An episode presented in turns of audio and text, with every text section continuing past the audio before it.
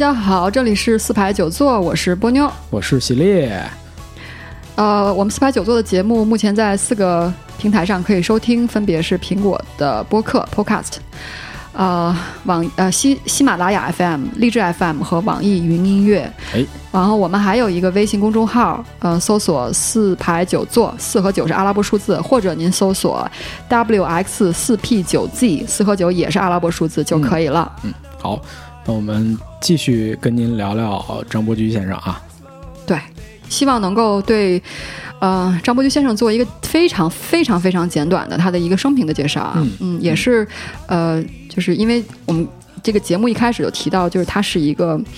呃，半个世纪消失在大众视野当中的一个人物啊，特别是在最近这几十年当中，改革开放之后，基本上故宫办特展来的人都不多，那显然就是在目前大众的这个视野里的知名度不高。对，嗯，呃，还有就是有知名度，但是很多是一些误误读误判。对呃，这也是因为现在的这个社会的氛围吧，我觉得有可能对他这样的人会有一些误读和误判哈。是对。好，那呃，张先生这一生如果总结成明信片的话，一共是四个家。我们刚刚其实已经哎说过了哈。嗯那接下来的话，就是对他这一个生啊，这一生除了明信片的总结方式以外呢，还有一个短短的几个字儿的总结。哎嗯，这一生我觉得他是身处乱世的一生。是的，对呃，如果我们呃中国近代史从鸦片战争开始算的话，一八三九年一直算到改革开放之前，嗯，也就是八十年代以八十年代开头为截止的话对，一共前后加起来大概是一百五十年。是，这一百五十年的话，前一半儿老先生没有赶上，嗯，后一半儿他全都赶上了。对。对，呃，他是一八九八年生人，对，对，然后呃是一九八二年离开了这个世界。嗯，对。他本名是叫张佳琪，嗯，张伯驹呢是他的字，伯伯驹是他的字，对他还有两个别号，分别是从弼和春游主人。哎，从弼和春游主人呢是跟他的收藏史是紧密结合的。嗯。稍后我会提到他为什么叫从，管自己起了两个别号，嗯。起了两个外号，不是 不是外号，绰号叫从弼和春游主人。哎嗯，啊，他人生的阶段基本上可以分成三个阶段，一个是成人之前，嗯，十八岁以前的儿时、少年和青年时代。嗯，基本上就是从晚清到民国初年的那一段儿。对，嗯。然后这第二个阶段呢是人生三十岁之前，十八岁到呃二十九岁这段时间。嗯然后最后一个阶段，我是希望能合成一个阶段去讲，是人生的三十岁之后，嗯，呃，也是他的收藏史，哎，对，和结合他的最后人生的晚年啊。嗯他呢是生于刚才我们提到了官宦之家和书香门第啊，呃，什么官宦之家和什么书香门第呢？嗯，他是一八九八年二月十二号生人，哎生在了他是个河南人，啊河南项城县啊莫陵镇阎楼村。嗯，，对，如果您我们听友当中有河南人的话，您应该拍拍胸脯，会感到很骄傲啊。嗯，他不光是河南之光，也是中国之光。呃，他们家是什么家呢？就是他书香门第啊，他爷爷就是举人，他的哎。奶奶呢是兵部侍郎兼漕运总督刘永庆的姑姑。嗯，他的生身父亲的亲生父亲呢，叫张锦芳，是当时著名的文学家和诗人，哎。同时也当过官，呃，当过在清朝的时候度支部郎中、道隐，然后进入民国的话呢，是众议院的议员。哦，对，呃，张伯驹呢，他是这一生有两个父亲，一个是生父张锦芳，还有一个是他著名的养父张振芳哎。张志芳，张振芳就更有名了。呃，他是六岁的时候过继给他的养父张振芳，因为张振芳的子女当时都纷纷夭折了，啊，所以张振芳从他的弟弟张锦芳那儿过继了一子和一女，一子就是张伯驹。对，哎，张振芳是一个很厉害的人啊，他是呃进士。啊、这个地方稍微纠个错，因为在那个特展开幕时候收到了很多推送，当中我有收到两个微信大号推送，都写着张振芳他的养父是光绪三十年的进士，但要纠错一下，他是光绪十八年哎壬辰科的进士。嗯，对呃，他不光是进士，还做了高官，什么高官呢？肥差盐运使，嗯，肥差哈，嗯，直隶总督，直隶总督封疆啊，大吏啊，这是哎，河南都督，而且他还有关系，哎有有啊钱、有知识、有关系。呃，这个有一个探讨啊，就是有两，我查到两个不同的记录，一个哎说他是袁世凯的表弟，一个说是袁世凯的内弟。内地什么？内地、啊，内地不是大陆啊，内地是呃内外的内，弟弟的弟。对啊，嗯、内地呢？内地是妹夫是吧？对对，内地内地就是呃不是呃，就是内地有可能是小舅子，啊，对对，嗯，对，就是内人之地，嗯嗯嗯，对，小舅子，啊、对他小舅子，妹夫还是小舅子呀？都可以叫，都可以，叫内地。哦对，然后这个就看袁世凯有没有妹妹是吧？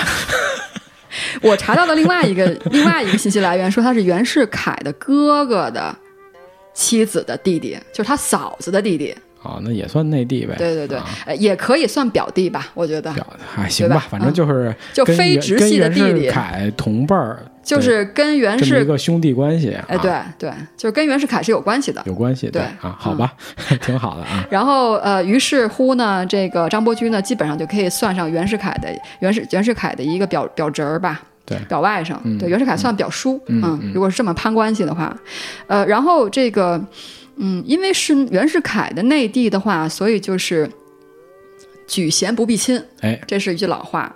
张振芳他养父本人确实是个能臣，嗯，进士，还做过盐运使。能做盐运使，一定不止靠人脉关系，你得有点儿有两笔刷子，对。因为这个活是个肥差，肥差一定不好干，因为对吧？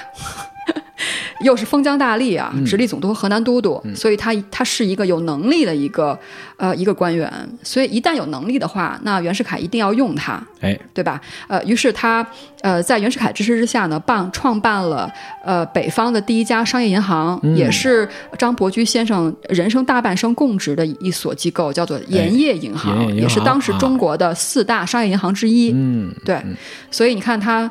呃，书香门第，对吧？一家都是读书人，哎举人呐、进士啊，然后又是官宦之家，对对吧？家里的不管是直系亲属、旁系亲属，基本上都做过官，或者是官官家的子女、官家的官家人，都是这样的。对。然后呢，他是一个天才少年，七岁开始天才少年对啊，呃读书过目不忘。这件事儿呢，在小时候上学的时候就被私塾的先生呢证明过。嗯，长大之后呢，也被他朋友周围的朋友证明过，哎。就是看过书之后，这书放在哪儿，随时都能说；看过书之后，书里的内容随时都能讲出来，记性就是一个、啊对，是一个天才少年。然后从小就喜欢写诗，九岁就开始写诗了，而且、哎。呃，就就入过诗集。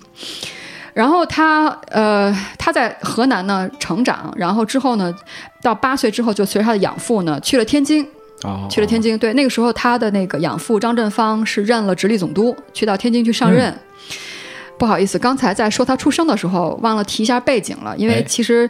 讲张伯驹先生生平的一开场的时候，我就下了一个短语的判定，说张先生是身处乱世的一生啊。嗯他是一八九八年出生的，那一年有什么事儿呢？百日维新，哎，开始即失败，嗯，因为很短，呃，百日维新正好处在中国巨变的时候，因为它是一个呃中下知识分子，少数中下知知识分子精英人士，呃，以及光绪共谋的一次尝试性的一次自下而上以及自上而下的共谋的一一个呃一个变革吧，嗯啊，以失败告终。也呃，这件事情也代表当时中国确实处在一个呃动荡和变幻的时代。对，好，那么呃，当他八岁的时候，呃，跟着他的养父从离开了河南，去到天津啊，北上到天津呢，那个时候呢，中国发生了什么事儿呢？那个时候是一九零五年，哎，呃，跟咱们这个栏目很相关的一个话题诞生了。中国首部电影谭鑫培先生的《定军山》拍摄了。哎，那个时候还有什么大事儿呢？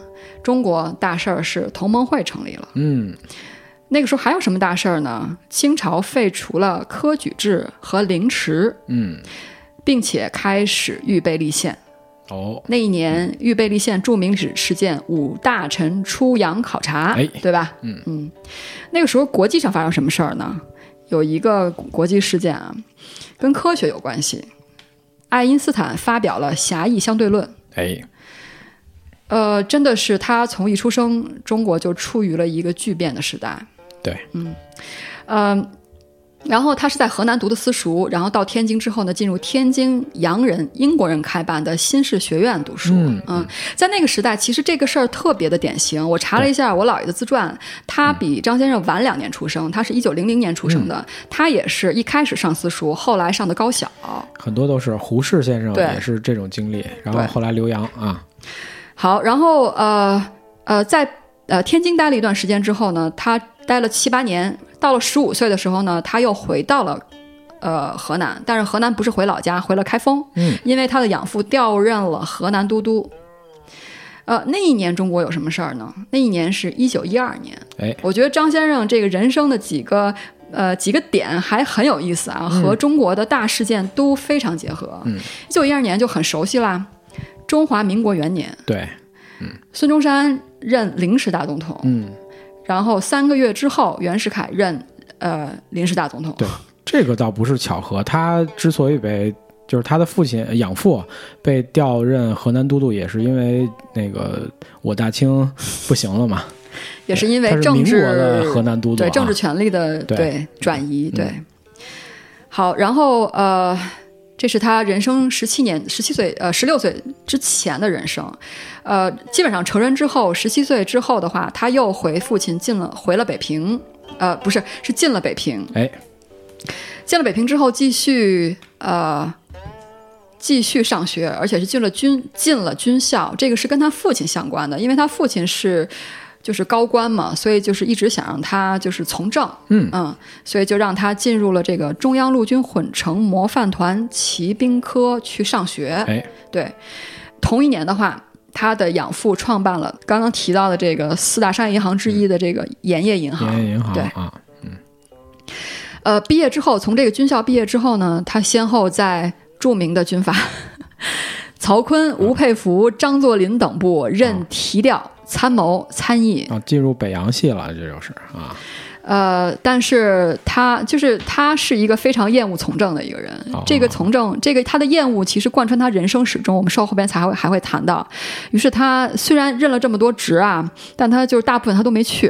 啊就这样，对，拖到最后呢，就是不顾双亲反对，然后退出了政界，呃，只从只供职于盐业银行。嗯，对，只在他爸开的那个公司做做董事，哎，还有做这个集集合的这个职务。对，好，呃，这是人生第二阶段啊。这个人生第三阶段就是三十岁之后，三十而立。那么他而立的话是他的收藏史。嗯，呃，他是在三十岁的时候从呃琉璃厂购得了他人生当中的第一件藏品，哎，是康熙题的一个匾额，叫做“从壁山房”，嗯，也因此他给自己起了一个别号，叫做“从壁”。从币啊，对，嗯，呃，但是这一点要说，我们要讨论一个呃呃，不知是不知道是叫刊物还是一个小小的讨商榷啊，就是呃，故宫特展这一次呢，用了两堵墙，一共四面，呃，罗列了一下他的生平。嗯，然后故宫的介绍的话，说是他的是从壁是他的字，不是他的别号。嗯，他的别号是春游主人，哎，但是我个人判断，我觉得应该从壁是他的别号，而不是字。原因呢，就是因为，呃，他的春游主人和从壁都是紧密跟他的收藏史相关的。哎，对，然后而且他后边还以两个别号为名出了相关的诗词的集子。嗯，对，所以我个人觉得应该不是他的字，而是他的别号。嗯对，好，然后他在呃人生的三十五岁的时候呢，遇到他就就是人生后大半段的伴侣，就是潘素，呃，著名的潘素。呃，潘素这个人其实也有蛮多可说的。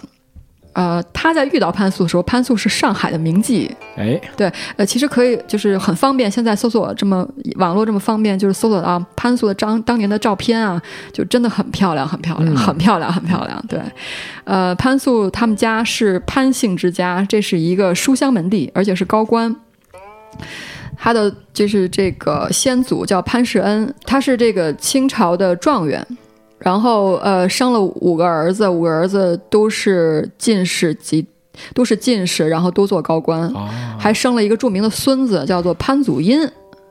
呃，潘祖荫是他爷爷拿了状元，潘祖荫拿了探花，祖孙两人都做到了军机大臣这个职位，哦。而且都是太子太傅，这是一个非常有名的这个世家哈，是。但是问题就是他爹就是就开始就纨绔了，就开始败家了。家道中落啊，家道中落，嗯然后呢，好在是他有一个母亲是书香之家的一个呃大家闺秀，所以潘素早期的教育呢是他母亲教琴棋书画。嗯但是人生真的很不幸，而且非常小说感。我觉得他十三岁的时候，他的亲生母亲去世，然后他有、他父亲又娶了一个继室，他的继母呢。最后就把潘素，因为家道中落，把潘素卖到妓院，这是一个非常非常戏剧化的一个人生转折。这个形象啊，对，真的好好狠哦。是对，然后，呃，当遇到潘素的时候就，就很喜欢嘛。然后张伯驹，然后，但是当时潘素被国民党的一个中将叫臧卓，嗯。被他看中了，而且，呃，臧卓知道潘素也喜欢张伯驹之后，就把呃潘素给软禁起来了。哦，这一段就非常戏剧化。嗯。张伯驹后来趁着臧卓离开上海办事的时候，外出办事不在家的时候，买通了臧卓的卫兵，哎。救出了潘素，两个人逃走结婚，啊，嗯，传奇故事啊，很传奇啊。对，嗯。呃，潘素的话，本人是中国近代史的一位呃著名的画家，主攻青绿山水。哎，对呃，除了他小时候的这个国学教育啊，他母亲的这个呃琴棋书画的承传啊，还有就是他和张伯驹结婚之后呢，张伯驹专门请了一帮子。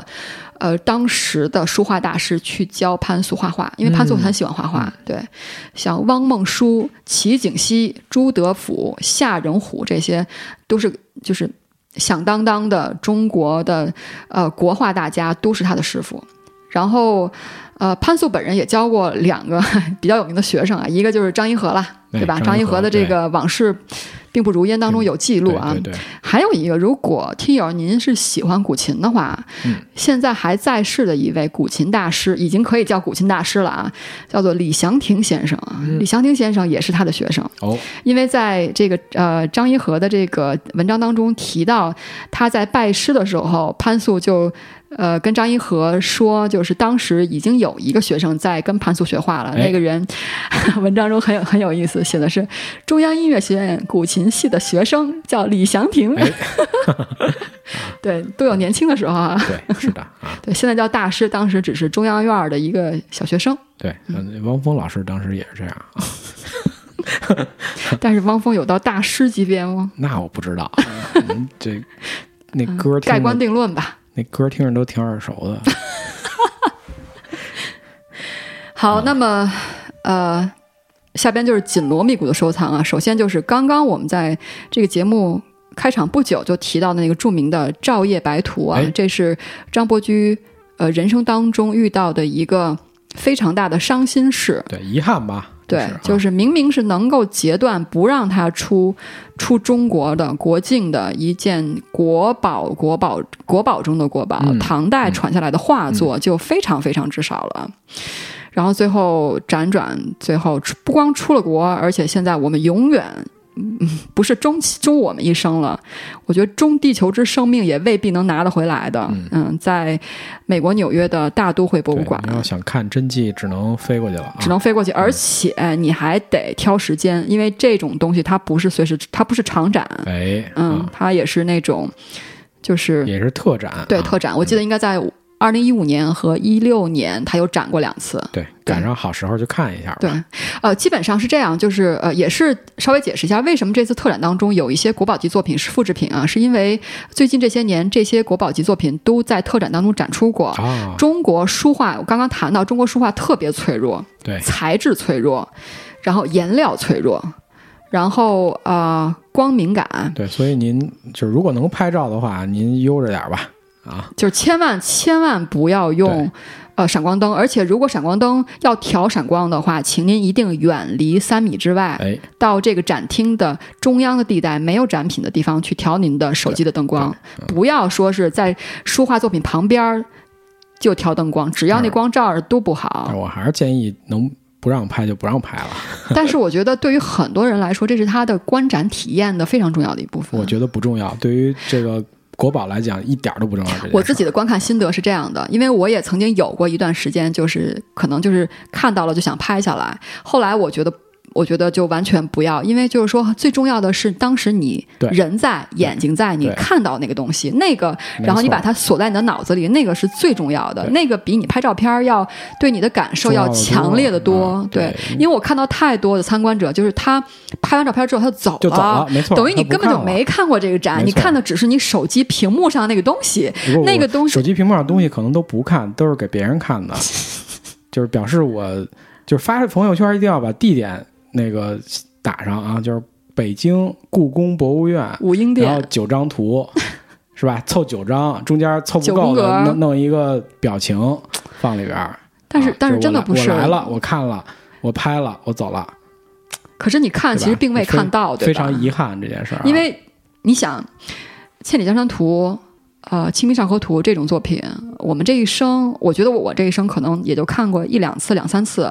我觉得能看《展子虔游春图》，我这三年看两次，已经是阿弥陀佛。我就是呃，我，我真的是前事儿做了好事儿哈。所以我就觉得所以你能不让拍就不你就一让拍呗，定是你叫你就要利用现就呃有限的时间，你就看足那个东西。你跟那个东西大眼瞪小眼儿，你能瞪多久瞪多久，没人赶你，你就瞪着它。就这样啊。嗯，好的。然后照夜排图这个呃伤心事之后啊，这个张先生呢遇到了这个他人生收藏的第一件国宝级作品，就是刚刚我们提到的平复帖，陆基的平复帖。呃，这件作品的是呃这个收购一共是三三球。三顾茅庐啊哎，张先生也是三顾茅庐。这件作品当时在谁手里呢？当时在恭亲王奕欣的孙子，叫哦 傅如的手里。傅如是一个亲日派，傅如手中手中有好多的书画作品，国宝级的哎都卖给了日本人，哦这个是可以查到的。对，嗯当时傅如要高价二十万二十万大洋出售平复帖。然后这个，嗯，当时就日本人想买，然后张先生听到之后，赶紧就就就求购，但是二十万他完全是凑不出来这个钱，然后于是他就呃找朋友，找有钱的朋友哈。然后有钱的朋友找到那个张大千，张大千这个人物呢，不光出现在这一次啊，在张先生后来的收藏当中又出现了。不过呢，呃，他出现的时候总是不解决问题，带来新的问题。好吧，张大千，张大千也买不起，这是第二次买。然后呢，呃，第三次买的话，就是，呃，就是真的就是念念不忘，必有回响。嗯这个时候呢，妇孺家里发生什么事儿？妇孺的母亲去世了，她要筹钱去办豪华葬礼，啊没有钱，但是有文物。嗯然后呢，于是呢就降价。张先生赶紧手眼疾手快的就给买下来了，哎，然后四万大洋，也是高非常高的价格了。对，一笔巨款。张先生买了之后，马上就有日本人来找张先生转购，而且出价就是二十万大洋。嗯嗯然后张先生就说：“对不起，不卖。嗯 对于是，这件国宝得以留存在中国。嗯呃，他后来写了一篇那个写了写了一段小文，叫做“在昔遇祖赵夜白图出国而未能，此则终了夙愿，一武生之一大事。”哎，意思就是说，当年我想阻止赵夜白图流出国流出国家，然后未果。呃，但是这次呢，我终于留住了一件国宝，嗯这是我人生的一件大事。对对，好景不长，马上迎来乱世。一九三七年发生了卢沟桥事变，嗯很快进入抗战。对，呃，在这个时候呢，虽然是乱世，但是，呃，张先生还是在呃马不停蹄的进行收藏，因为越是烂世的时候，越容易市场上流出来这种书画作品啊。呃，当时他是在呃袁世凯的呃司务署长叫郭士武的家里看到了好几件国宝级的书画作品啊，三希堂当中的王献之的中秋帖、王洵的博远帖、李白的上阳台帖、唐伯虎的蜀宫记图，就哎这次展的，嗯然后还有呃王时敏的，就是明代的四王山水轴，呃，还有这个蒋廷锡的呃《瑞书图》这几件作品，当时正好生逢正好这个逢乱世，郭树武也是急于脱手变现，哎，然后变现呢，他说这几件作品呢。一二三四五六六件书画作品，你给我二十万大洋，嗯。然后张先生就说这样，因为当时卢沟桥还没还没有爆发，张先生就是先给了他六万定金，六万大洋的定金，然后说你给我一年时间，我筹款，哎，然后就把这个买给我。张先生本身，我我之前就提到过，他有很好的商业信誉，嗯，又是收藏大家，所以他其实是在收藏圈里是非常有信誉度的一个人。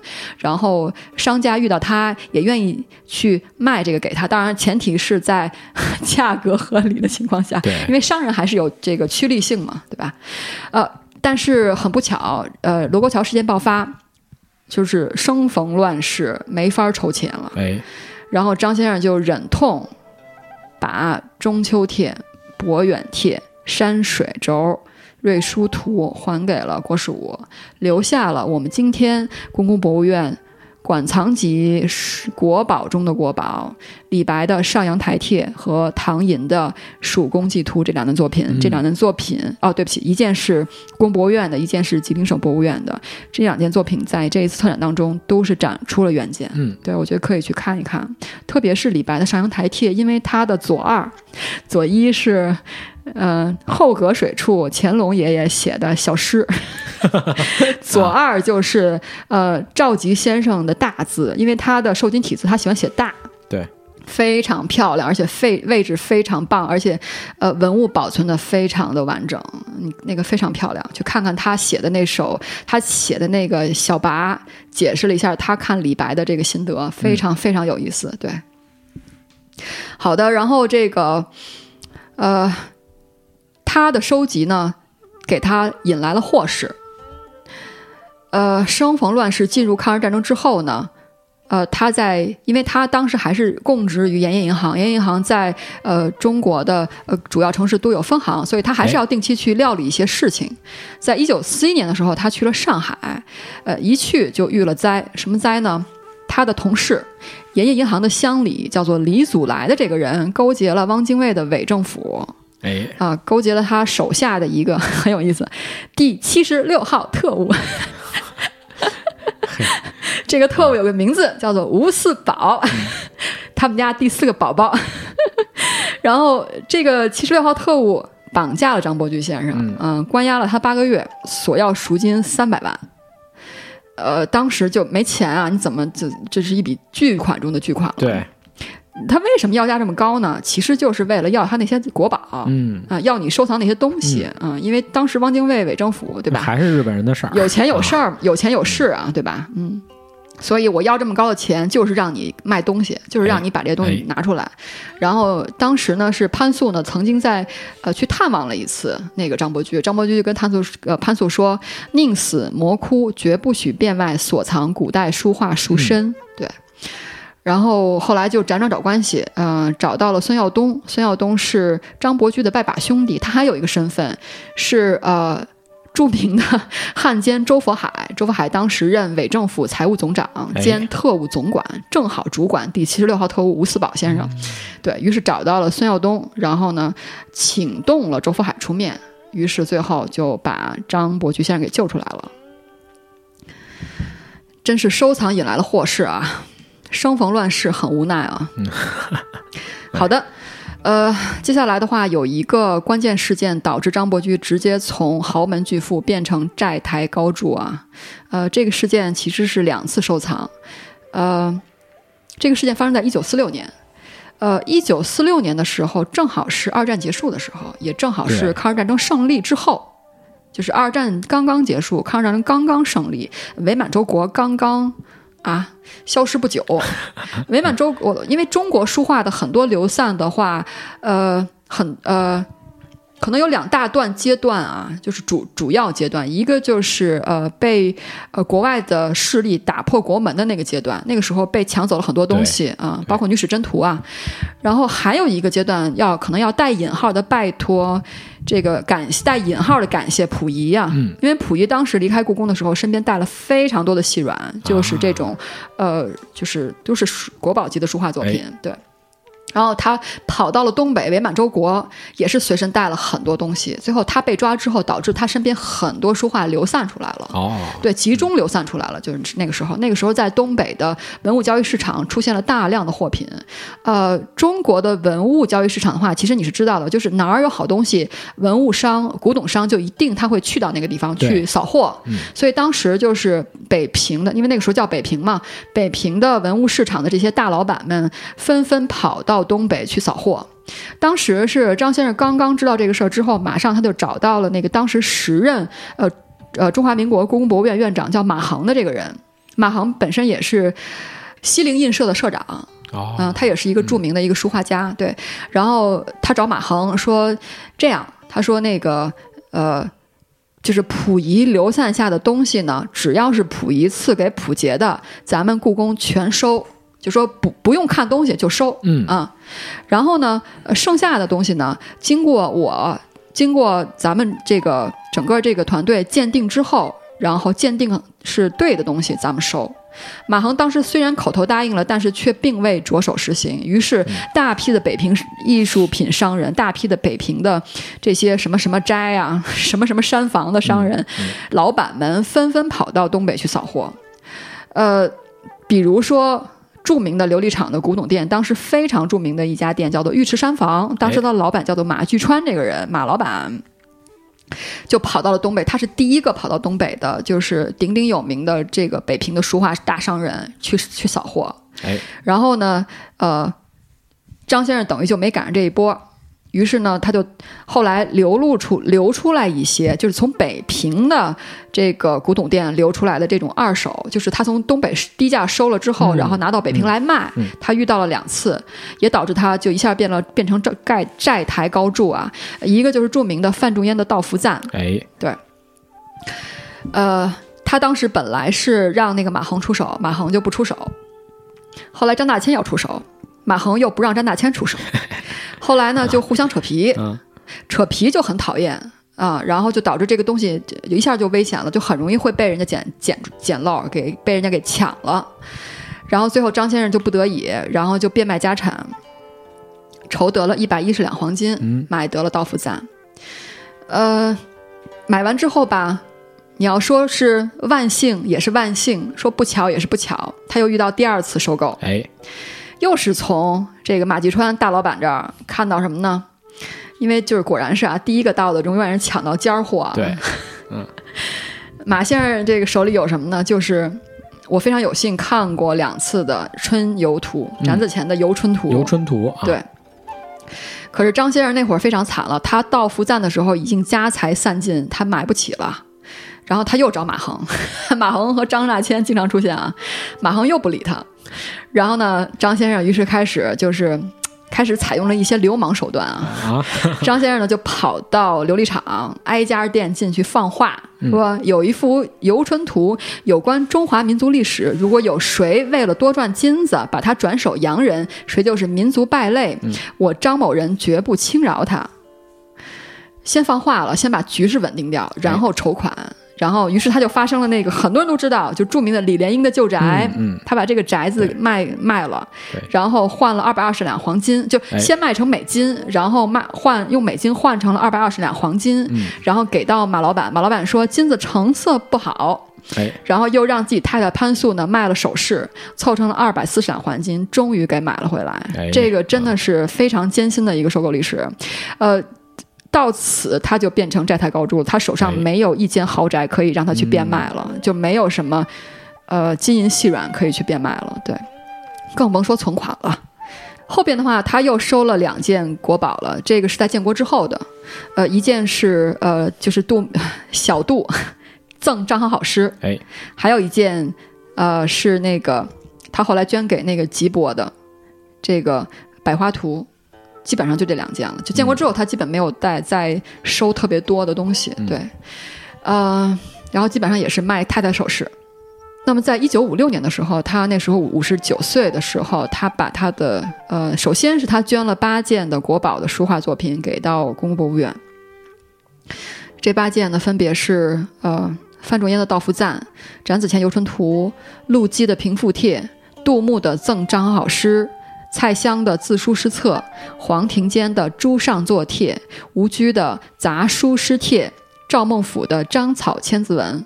当时政府要给他奖金，给他二十万的奖金啊！当时那个奖金还是挺值钱的。是，然后张先生给拒绝了。张先生就说：“我买这个东西，就刚才我念的那个，不是为了忠于我身呢，就是为了让他不要流出国家，哎，呃，以传后续嘛。”对。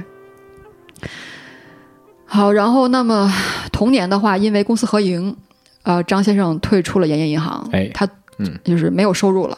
从此就没有收入了。嗯，他虽然在建国初期的时候担任了大量的机构研究机构，包括故宫博物院的任职，比如顾问呢、研究员、嗯社长、理事长，但是绝大部分都是，呃，就只是头衔儿，就只是虚衔只只是不，他也工作，但只是虚衔，就是没有没有薪酬的，啊对对对，所以导致就是就因为就是有很多呃很多大众他对张先生的认知就是说这是一个什么纨绔子弟，然后包括他是有钱人，他收藏是应该的，对吧？他有钱他就应该干这个事儿，对。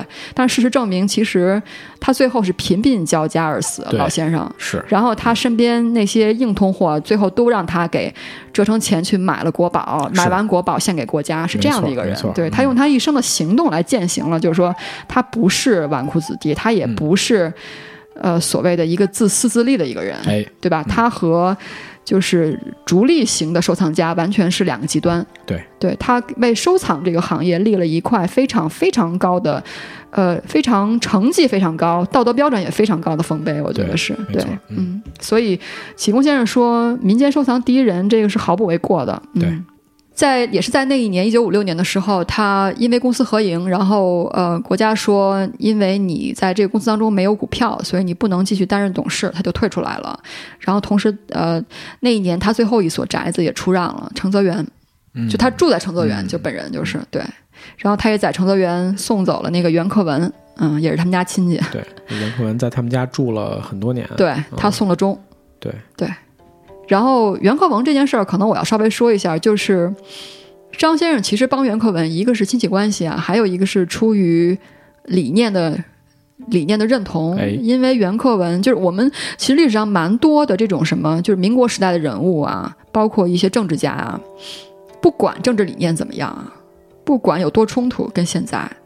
他在抗日那段时间啊，其实有一些人是有一定风骨的，哎包括袁克文，哎，因为袁克文当时呃也是贫病交加，没钱了，所以他才最后沦落到张伯驹他们家嘛，对吧？对对去蹭吃蹭喝，带引号的啊。那个袁克文是袁世凯的儿子儿子啊，对二儿子，然后他的话是。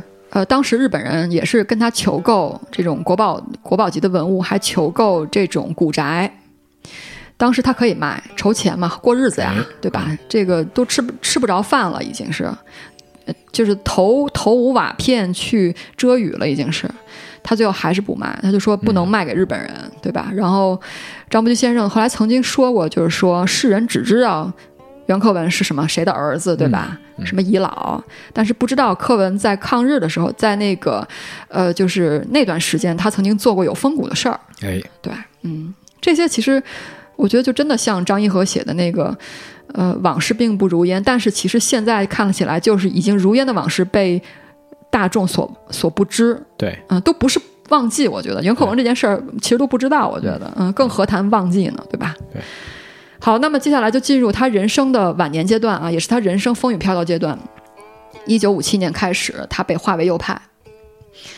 呃，谈到呃文革的话，很多人就朗朗上口，就文革十年，一九六七年到一九七六年。嗯但其实并不完全是这样，文革真正的影响是很大的。对严格意义上来说的话，你可以从右就是反右开始，计算文革，一直算到改革开放之前，所以一共是二十多年的时间。哎，从一九五七年一直到一九七八年，十三届三中全会召开，对，是十三届吧？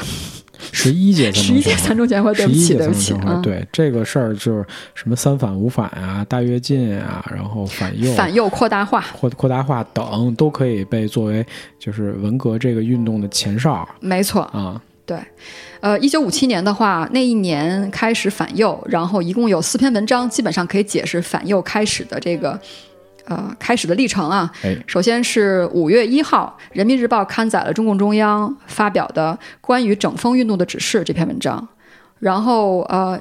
一个月未未未到底，就五月一号发的这个文章，五月底，然后刊登了，呃，毛泽东的一篇叫做《事情正在起变化》的文章。嗯，然后一个月，呃，不是一个月，一周之后，六月八号刊登了中共中央发出的毛泽东起草的《组织力量反击右派分子的猖狂进攻的指示》。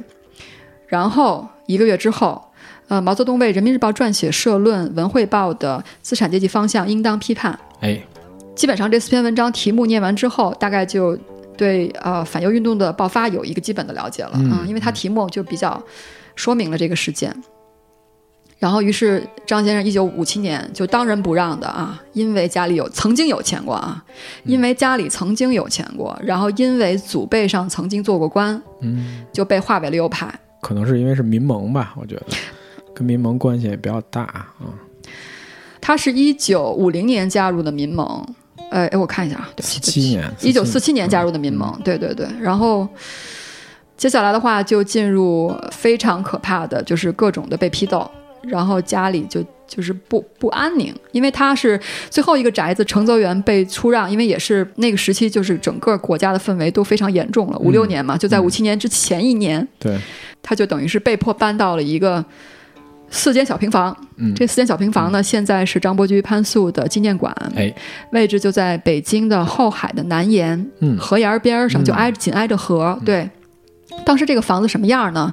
呃，是一个小院子，但它并不是一个四合院，哎，它就是一排四间小平房，啊，就大概就这个样子，对。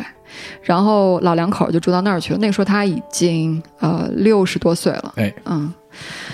当反右运动越来越来越恐怖和艰难的时候呢，呃，这个时候呢，他呃，就是有，就是他已经就是无法应对了，呃，但是张先生其实就他很无无有点小无辜，有点无辜吧，我觉得是他不是一个政治爱好者，他没有投身到这个政治当中，他一直远离这个这个这个领域，对他只是过自己的生活，没有伤害到任何人，但是他仍然受到了极大的这种。这种侵害吧，对，呃，到那个时候走投无路之时呢，他就托人找到了当时，当时其实也是在受难当中的陈毅，嗯，后来陈毅呢就给呃有一个人我要稍微说一下，这个人叫做宋振廷，哎，啊，这个宋振廷当时时任中共中央吉林省省委宣传部部长，嗯，宋振廷呢当时就给呃张伯驹呢写了一个邀请函，聘请张伯驹到吉林省。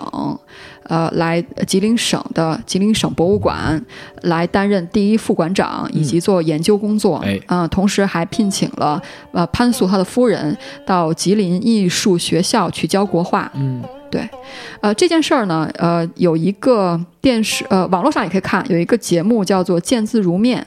哎，呃，这是一个呃还蛮火的，到现在应该是第二季了吧？是咱们中国是 copy 那个英国的那个英国的《见字如面》。的一个一个节目，英国那个叫 Letters Life，然后咱们叫 Letters Alive，啊，其实一个意思，就是呃由现在的呃影视名人去念，就所谓演员去念历代的呃人的信件，哎，啊。然后曾经在《见字如面》第一季当中呢，有两封信是被一起念的。这两封信分别是由就这个宋振廷写的，还有一封是夏衍写的。嗯，这两封信背后有一个故事，请允许我稍微说一下。首先就是宋振庭呢，在文革期间呢，曾经伤害过夏衍先生。后来文革之后呢，宋振庭病重住院的时候呢，夏衍先就批斗过夏衍。夏衍呢到医院去看他，按说。你文革的时候那么伤害过我，呃，你最后被我伤害的人竟然去看我。当时在病床上的宋振廷呢，受到了极大的震撼。他没想到，就是我曾经那么对你，你还来看我，嗯。于是，在夏衍走了之后呢，他给夏衍写了一封信，嗯，然后信中呢，就是进行了悔过和道歉。呃，夏衍先生这个回信呢，我我我觉得。很有意思啊，夏衍先生这个回信当中有有一段话，有有一长段话的意思，大概是这样的：他就是说，人呢在特殊的时候呢，出于无奈，出于生存呢，总是要做一些事情他说这个事情反正已经过去了，就不要让他太太太过意这件事情。对，而且夏衍先生还特别提到说，呃，张伯驹先生在人生最艰难的时候，没有人帮他的时候，是你出手帮了他，然后请他到吉林去去躲避乱世。对，他说，呃，你能做那件事情，他说你就值得我们去感谢你。嗯嗯好，然后那稍微谈一下这个，哎呀，有点沉重啊。稍微谈一下这个，嗯、张先生在吉林的这段幸福时光啊，稍微调剂一下，一定要说一下，因为这个时光确实很，我觉得是所有的现在的听友们，如果你在精神世界你有自己的喜好的话，不管是呃国画，不管是中国书法，还是日本动漫，你都可以体会张先生那段心情啊。首先就是他到吉林的话，他有一片净土，没有人批斗他，哎，他可以去做他的书画研究，他可以拿着宋振廷给他拨的款，去跑到北平啊、北京和上海去收购呃书画作品。嗯这也是宋振廷当时邀请他的一个最重要的目的。就是历史其实有点尴尬，有些时候我们看起一个历史事件，简单看觉得，哎呀，这个人真好，这是一个大善人，这是张伯驹人生当中的大贵人，他确实是。但是真正驱动宋振廷先生写这封信的，不仅仅只是陈毅陈毅的交代，不仅仅只是他对张伯驹先生的认同啊哎，更重要的是他的他的嗯怎么讲，他的政治追求。嗯因为他当时时任吉林省的中央宣传部吉林省的宣传部部长，他当时有很重要的政绩，就是把吉林省的文化工作搞起来。哎，当中有很重要的一个政绩，就是建立呃国中国最棒的。省级博物馆，哦也就是刚刚建成的吉林省博物馆。吉林省博物馆刚刚建成的时候，没有什么藏品，嗯所以他需要借用张伯驹先生这种有首先有号召力，然后有专业能力的人，然后同时又正好是在人生的最低谷的时候，哎，来帮他去，呃，怎么说？去建立整个吉林省博物馆书画品类收藏的嗯藏品的这个宝库。对，所以张先生当时是近七十岁的高龄，嗯。啊，近七十岁的高龄，拖着一身，对吧？然后跑从就吉林、北平、吉林、上海往往来往来这个往来这个这个出差去帮他做收购，对，其实也挺唏嘘的啊，老先生很辛苦啊，是，对。所以就是看吉林省博物馆的时候，包括到吉林省博物馆去看展品的时候，因为他们有一个好像是开了一个张伯驹馆，哎，对，我觉得您在看馆品、馆藏品的时候，可以想想当时这段故事，好吗？然后，当然了，这段历史、这段这段故事呢，也导致了张先生后来被，啊、被这个批斗啊。不过在批斗之前，还是我再继续说一下他在吉林度过的这段快乐时光。虽然是那样的一个物质贫乏的时代，虽然是那样一个风声鹤唳的时代啊，但是张先生呢，在那个时候呢，仍然可以接触到他所喜欢的东西。嗯，而且他在那个时候在吉林呢，在长春呢结交了很多好朋友。哎，这些好朋友呢都是就是文化类人士，比如说吉林大学历史系的教授于行武和罗继祖，嗯还有裘伯公、阮微博。他们这些人虽然当时的物质条件非常的朴素，但是他们仍然，而且长春又是那么冷，但是他们仍然每周会有一次集会，他们还结了个社。这个社也是也是再次证明了为什么我们说从毕和春游是他的号，不是他的字。哎，他这个社叫做春游社。啊，对，嗯呃，张先生在早年呢，就张先生他人生是有这样的一个习惯，就是他每隔一段时间，他会把自己平时创作的一些词作集结成小册子。啊，对，早年期间，我记得应该是一九二七年到一九五六五六年期间，他把他的那个词作呢集结成一个册子，叫做《从毕集》。嗯嗯，然后现在又起了个春游社。这个春游社，他们还出了本儿，就是自行出了一本小册子，叫《春游所谈》。哎，把他们这个呃每周一次集会的春游社的这个呃聊的东西都给记下来。他们谈坐一帮老先生坐在一起谈金石，就是篆刻，嗯，谈书画、考证、词章、掌故、译文、风俗、游览，积日成书，成春游所谈。嗯，那会儿应该弄一播客啊，对吧？可惜没有那么方便的录音设备什么的啊。我们只能期待时间机器了。但是从理论上来说，其实时间机器是一个不可能完成的任务。是的，嗯是的。对我觉得他们的这个谈话如果能录成一个播客的话，那肯定会非常的受欢迎的啊。对，嗯嗯，我现在遥想，就聊到这个时候，遥想一下那段时光，我都觉得很幸福啊，对吧？哎当然了，嗯当。然后呃，我不知道这本册子，我没有我没有调查，就是他现在是否还能够买的买到。但是当时这本册子还曾经被中州古籍出版社出版过，哦，对，一九八四年出版的。哦我估计现在应该是没有再续版了。就找找那个旧书网什么的，对找旧书能有啊。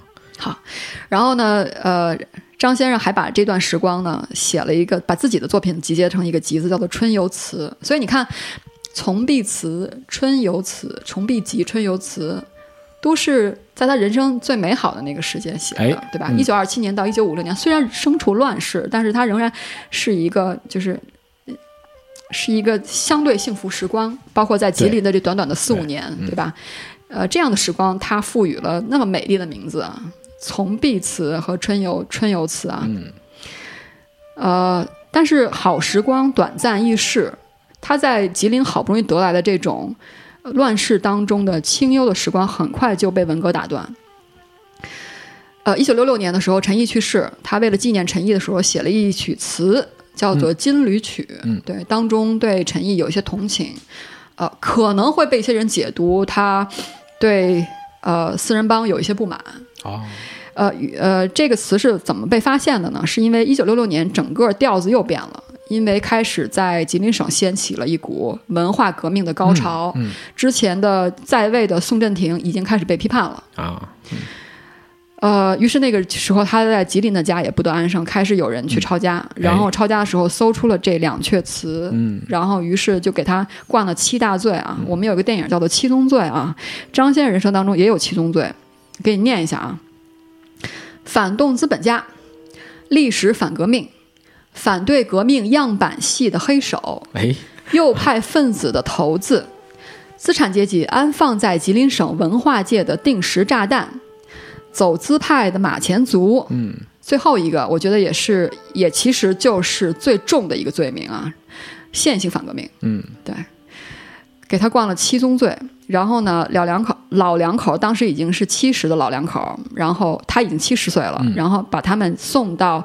呃吉林舒兰县农村去插队，哎。就等于下放劳劳动改造。哎，对，嗯。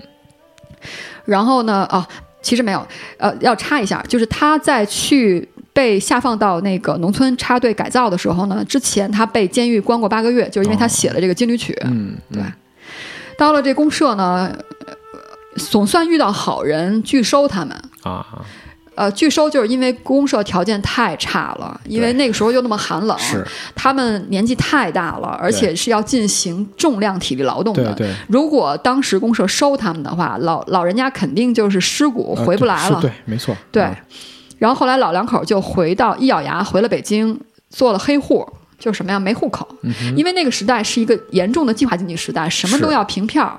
你如果没有户口的话，你就完全没有生计，你就没有没首先没有收入，他是已经晚早早就没有收入了。嗯自从出了盐银行，然后呃又领不到什么粮票啊、邮票啊这些票子，所以回了北京呢，就挤在后海他们那个小小小房子里头，嗯靠朋友接济度日。哎，而且那个时候，因为他已经被打成反革命了，他的后海的小院子四排小平房呢，也不是他们家的话，嗯，也不是他们家的了，一共住了三户人家，成为了一个标准的大杂院儿啊，不哎。小杂院儿，应该说是对。所以居住环境非常非常之差。嗯。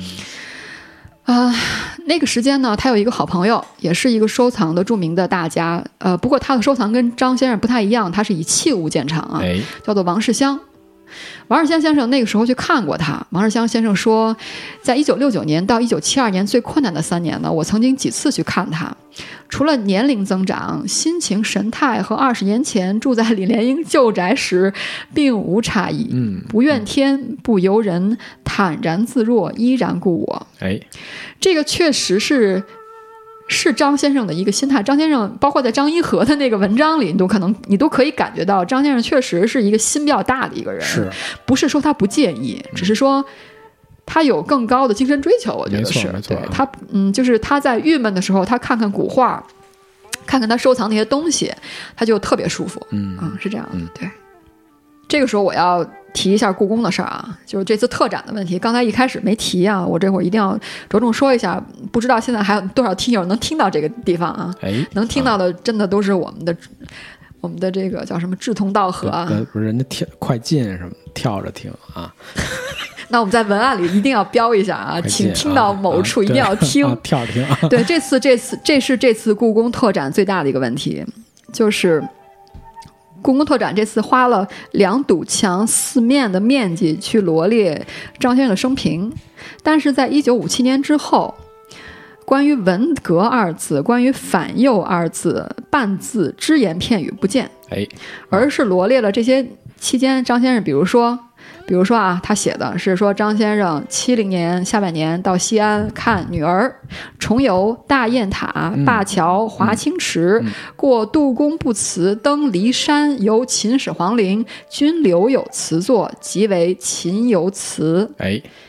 类似这样的，包括在某一年被谁聘请了，聘成了一个研究员，嗯到哪儿去做顾问。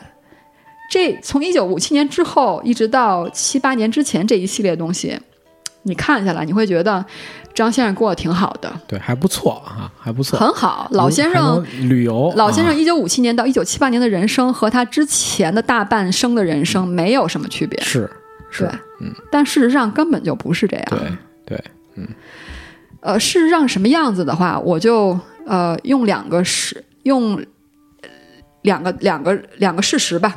第一个事实，我们之前谈到了张先生在人生得意阶段的1927年到1956年，还有人生的乱世当中的宁静的，在吉林省的那四年集结成的集子，一个叫什么《从游集》，一个哎。叫《春游集》。从毕从毕集，一个叫春游集。嗯。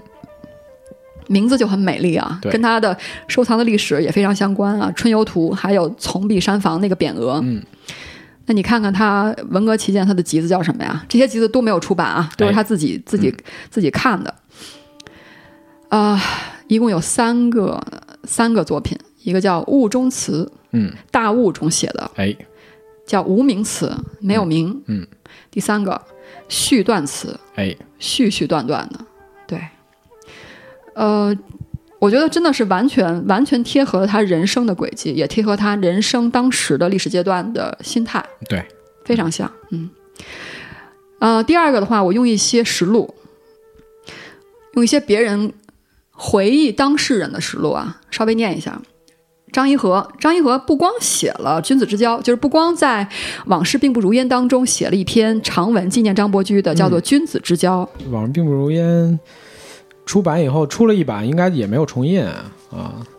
那书倒是没被禁，但是现在反正也对不会好找再版了对，不会再版了。然后大家如果想看完全版到的话，网网上去找应该可以找，网上可以有，啊可以有，就是。呃香港还台和台湾出的那个版本啊。对呃，他他其实不光写了一篇文章，他还写了一篇文章，叫做《张伯驹的文革引号交代》。哎，他里边这么写的，他说张伯驹给自己罗列了三十八个问题，从家庭到书画，到鉴定，到讲座，到说戏，到打谱，到社交，到民主党派，到右派，等等等。不过他依然保留着文人的风骨，只说自己的问题，从不涉及他人。嗯，嗯，还有一个人啊，叫做张一红。张一红他也有一个回忆录，这个回忆录的名字叫做《文革中我两次见到的张伯驹》。嗯嗯，这一段稍微有点有点沉重啊。一九六六年八月二十七日，吉林省，呃，省直文化系统的造反派在长春市体育馆召开批斗省文化局领导的大会上发言，就是反动，就是这个呃叫革命派吧，造反派对造反派召开大会，然后呢去批斗，然后本来是批斗这个宋振廷，但是因为宋振廷的罪行当中呢有一个就是招降纳叛张伯驹，嗯，于是就提到张先生了。哎当这个造反派刚刚在大喇叭里喊出了张伯驹先生的名字的时候，叫做大右派张伯驹，啊、是有那种破折号的。嗯然后他说，我当时就注意到，在点到张伯驹的发言者还没有说完的时候，当会场里还没有响起把他揪出来的呐喊声的时候，就看到张先生在最后一排当时他穿着一个白衬衣，嗯，他说是一个穿着白衬衣的长者，匆匆挤出了身子，顺着看台的过道一路小跑奔了下去，然后跪在地上。对，当时他们要是跪在地上的，在整个批批斗期间，一直要在跪跪着地上面向观众。嗯对，呃，接下来他写啊，他说令人没有想到的是，有嗯、呃造反派发言全部发完言之后，因为他不是一个人发言啊，有人勒令造反派勒令那几十个牛鬼蛇神，就是跪在地上的牛鬼蛇神们，沿着椭圆形的跑道。因为它是在体育馆召开的，所以它是一个你知道体育馆嘛，对吧？大跑道。嗯，他说沿着椭圆形的跑道爬着向全体与会者示众。伴着这支爬行队伍的是震耳欲聋的有节奏的口号声，在体育馆的容纳基本上是四五万人以上的。哎，呃，渐这个口号声非常响亮，震耳欲聋。渐渐的，有些年老体弱的人向前蠕动的速度有些放慢了，落后了。当他们爬行了一圈之后，他们当中年纪最大的张伯驹先生竟被完全甩在了最后面，嗯，以至于距离越来越远，直到他的两只胳膊再也不能伸屈，终于停在那里一动不动了。就在全场观众目光集中在张伯驹身上之后，一个彪形大汉快步奔了过去，弯腰就拽住了张伯驹的衣领，之后就如同拖着一具尸体，迅速地跟在了那个爬行队伍的后面向前奔去。这个场这样的场景，估计触动了现场每个人尚存的内人的内心。因此，虽然示众表演在继在继续进行着，但原先那些震耳欲聋的呼喊的口号声，却渐渐的低沉，又渐渐的稀稀落落，直到后来似乎全部都消失了。终于又示众了一圈之后，这漫长的爬行总算是停止了。在众目睽睽之下，张伯驹静静地躺在那里。我觉得你把这个念出来非常好，因为其实很多人对那个文革里到底批斗是个什么样的场景没有一个感性的认识啊。如果大家反正能搜的话，也能搜着一些当时的那纪录片儿，但是那纪录片儿可能集中就是喊两口号就完了。但是对这个被批斗人的一些非人的虐待是没有表现的。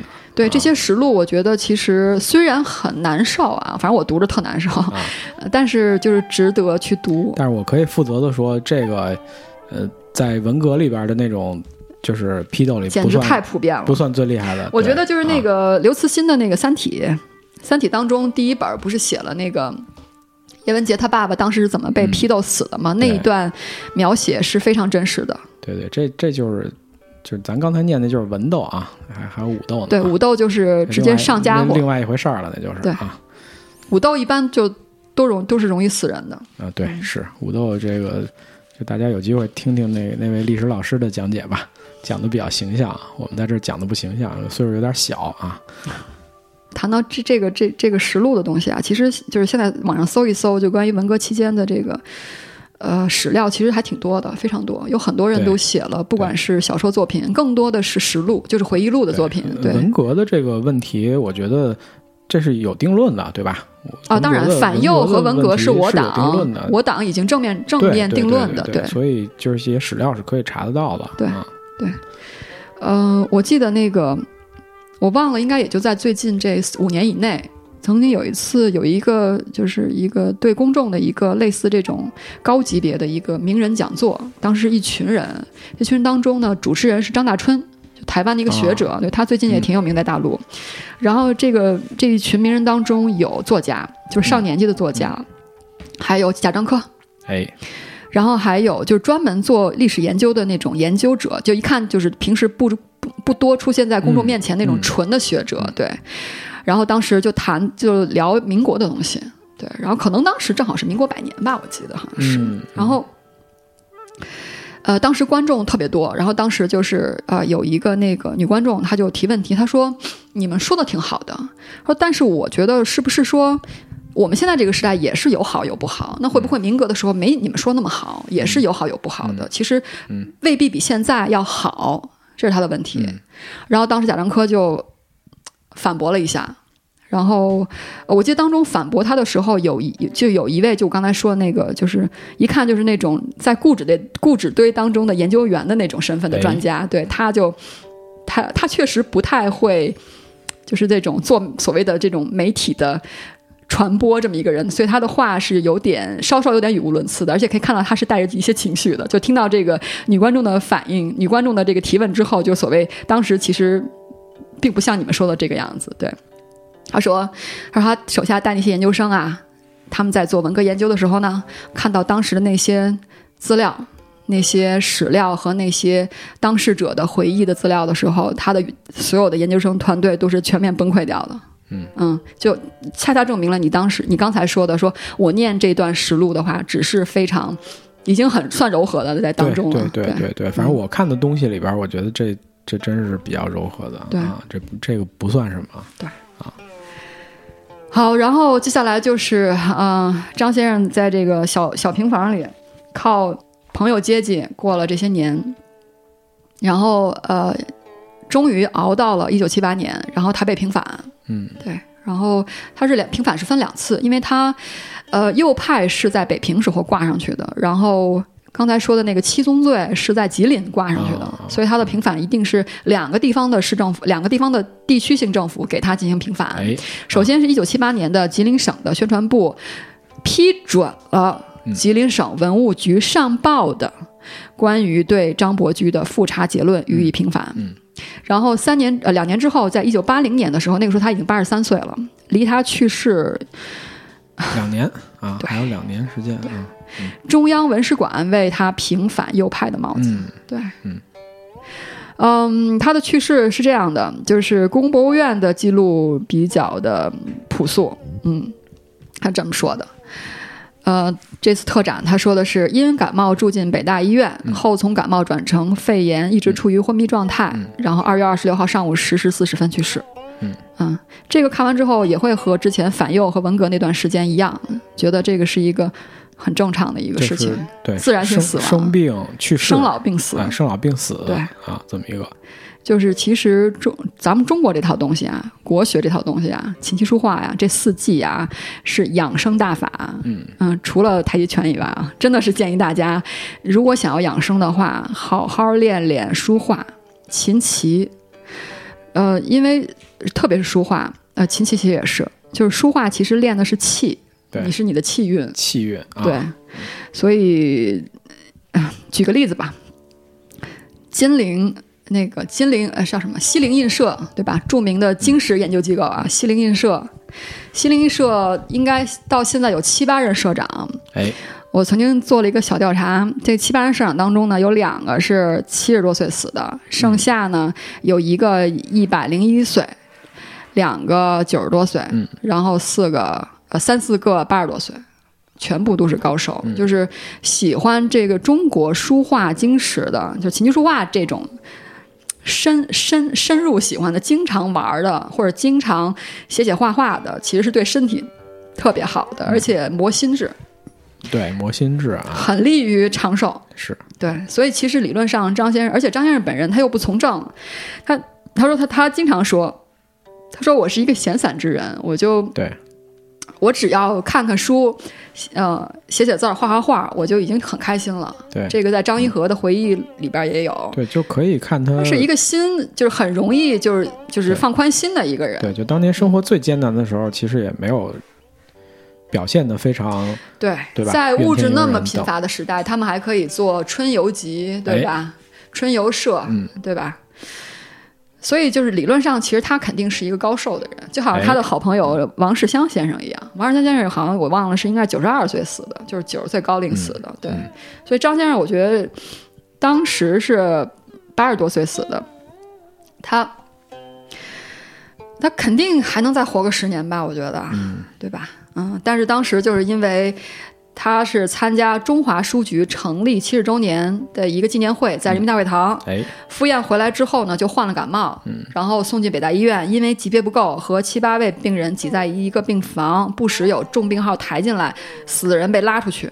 我想，我想当时那个病房一定非常的脏乱差，嗯，而且没有人去正经的去定期的去给他们做治疗。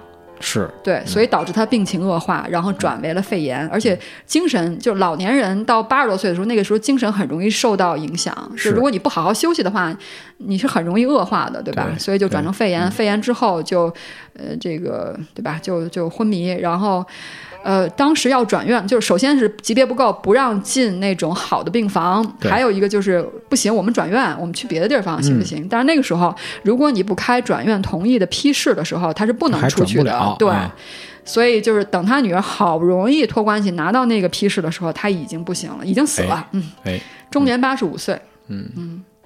聊一个这个文革之后的，有一个也是一个我们中国的一个著名的书画大师啊，黄永玉先生。嗯黄永玉先生的话，他有一个，他曾经给张伯驹先生画了一个小像，嗯，是按照他的回忆去画的。哎，然后这个像上还有一段小的，呃，小的，呃，一个类似一个，呃，就是序序言吧，就解释一下这个画是为什么画。嗯对，是这样，他是在嗯文革之后不久。因为张先生，你如果看那个张一和那文章，你就知道那个张伯驹先生和那个陈寅恪先生很像，就是虽然这两个人都是就是中国国学的老先生啊，嗯。但是他们的生活都挺西化的，哎，爱吃个西餐什么哎的啊，嗯，那新桥饭店啊，哈这我莫记得特清楚。斯老莫儿啊，啊。嗯，啊。然后那个黄永玉当时是带着全家呢，他说携妻儿赴西郊莫斯科餐厅嗯小坐牙祭，嗯打打牙祭，忽见伯驹先生蹒跚而来，孤寂所没，坐于小偏桌旁，哎餐至，红菜汤一盆，面包四片，果酱小碟，黄油二小块。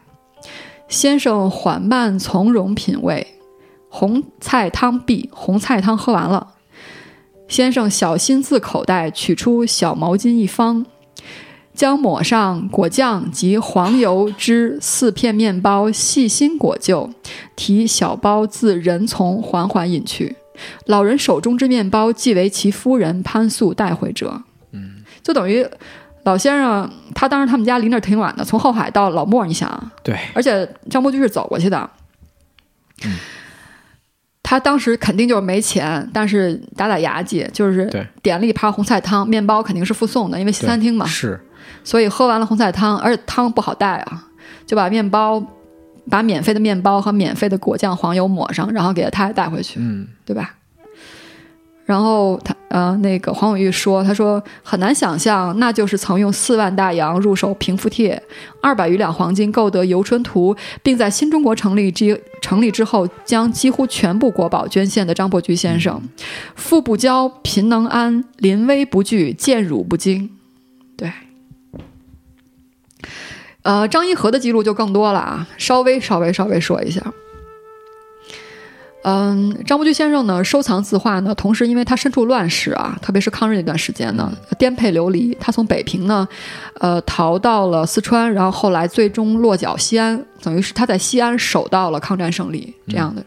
然后呃，他当时他和太太呢，把所有的就是他收藏的这些珍贵文物呢，都缝到衣服里和被子里，平复贴就缝到缝到被子里，哎，然后衣服被子不离身，全部带到了西安。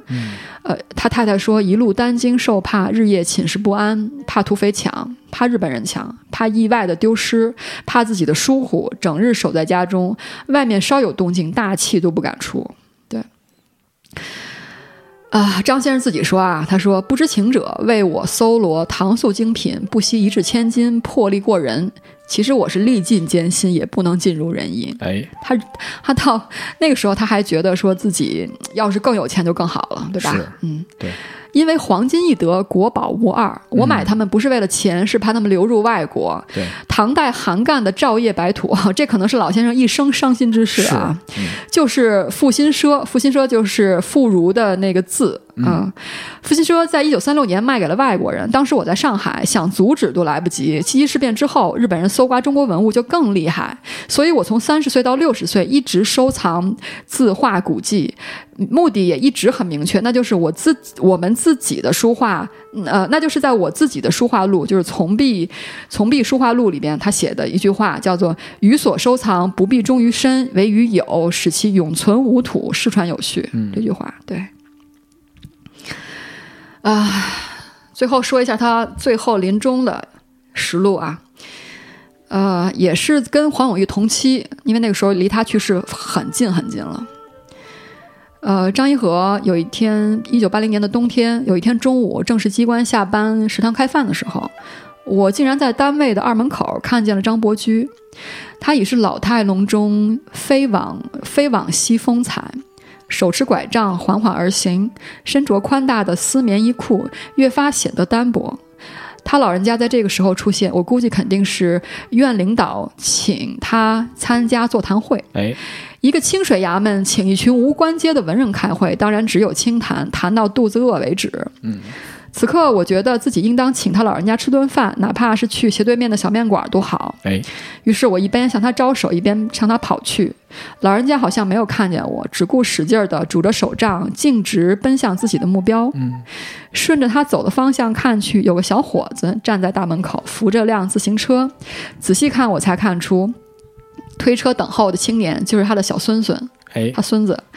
小孙子伸手接过张伯驹的拐杖，一把扶他，啊、上了自行车的后架，叫他坐好，偏腿蹬车，驮着自己的爷爷走了。嗯我痴痴地立在院中，研究院领导乘坐的小轿车一辆一辆从身边掠过，不知为什么，我心里就是那么酸。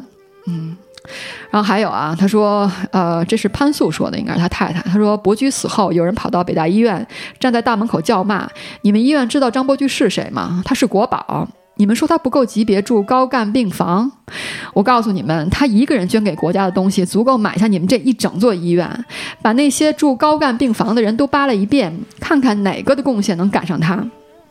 对，好，那基本上就到这儿吧。然后，呃，希望整个这个，呃，过去的就整个这这个讲解能够解释一些，呃，大家对呃这个张伯驹先生的一些错误的判定和了解吧。我希望是嗯他不是，呃，纨绔子弟，他也不是因为有钱人就应该做这些事情，对他也不是就是。平安享乐到老死，他人生的最后二十年是、呃、最悲惨的阶段，是的贫病交加，然后，呃，他人生最后住在那个四间小平房里头，一共住了二十年。这二十年当中，百分之九十八的时间，就是十五十五六年的时间，都是三三三伙不同的人住在一个住在一起的，分这个几间小平房，是一个小杂院儿。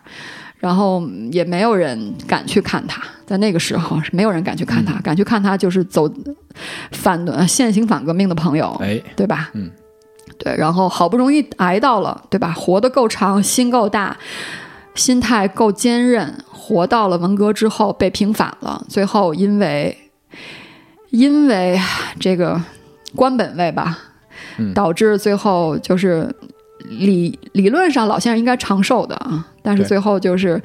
虽然对吧，八十多岁高龄不算，八十四岁高龄虚岁八十五岁不算短寿，也算长寿了。但是他应该活，他应该能活得更长，也希也他也应该活得更长，对吧？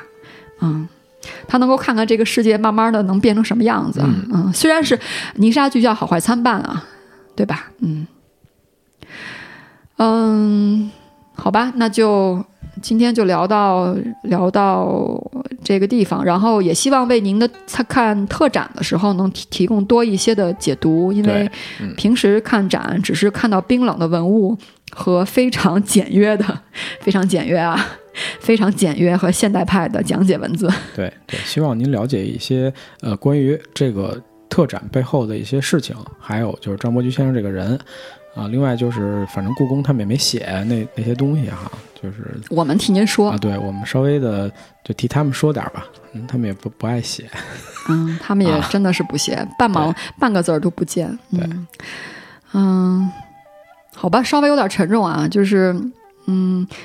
聊张先生的话，其实就是为了、嗯觉得应该记住他，我自己就应该记住他，哎然后也希望，呃，我周围的朋友们呢也能够都记住他，然后也希望我们呢，我们这代人呢传给下一代人，下一代人人也能记住他，对，呃，不光记住他捐了那些东西，也记住他这个人，哎他人的这个人的一生，他是怎么死的，对吧？嗯他最后经历了什么东西？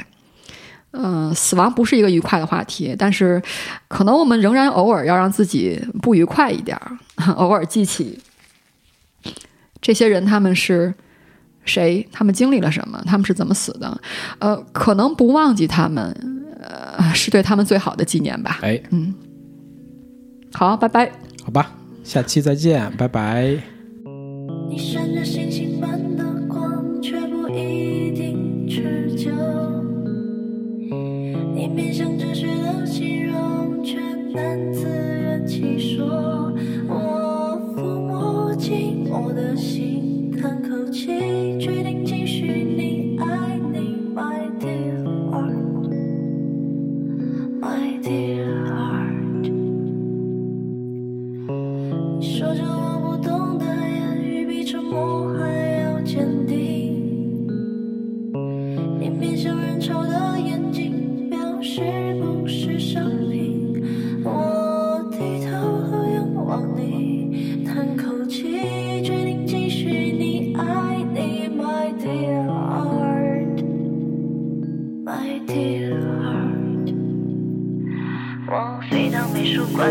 馆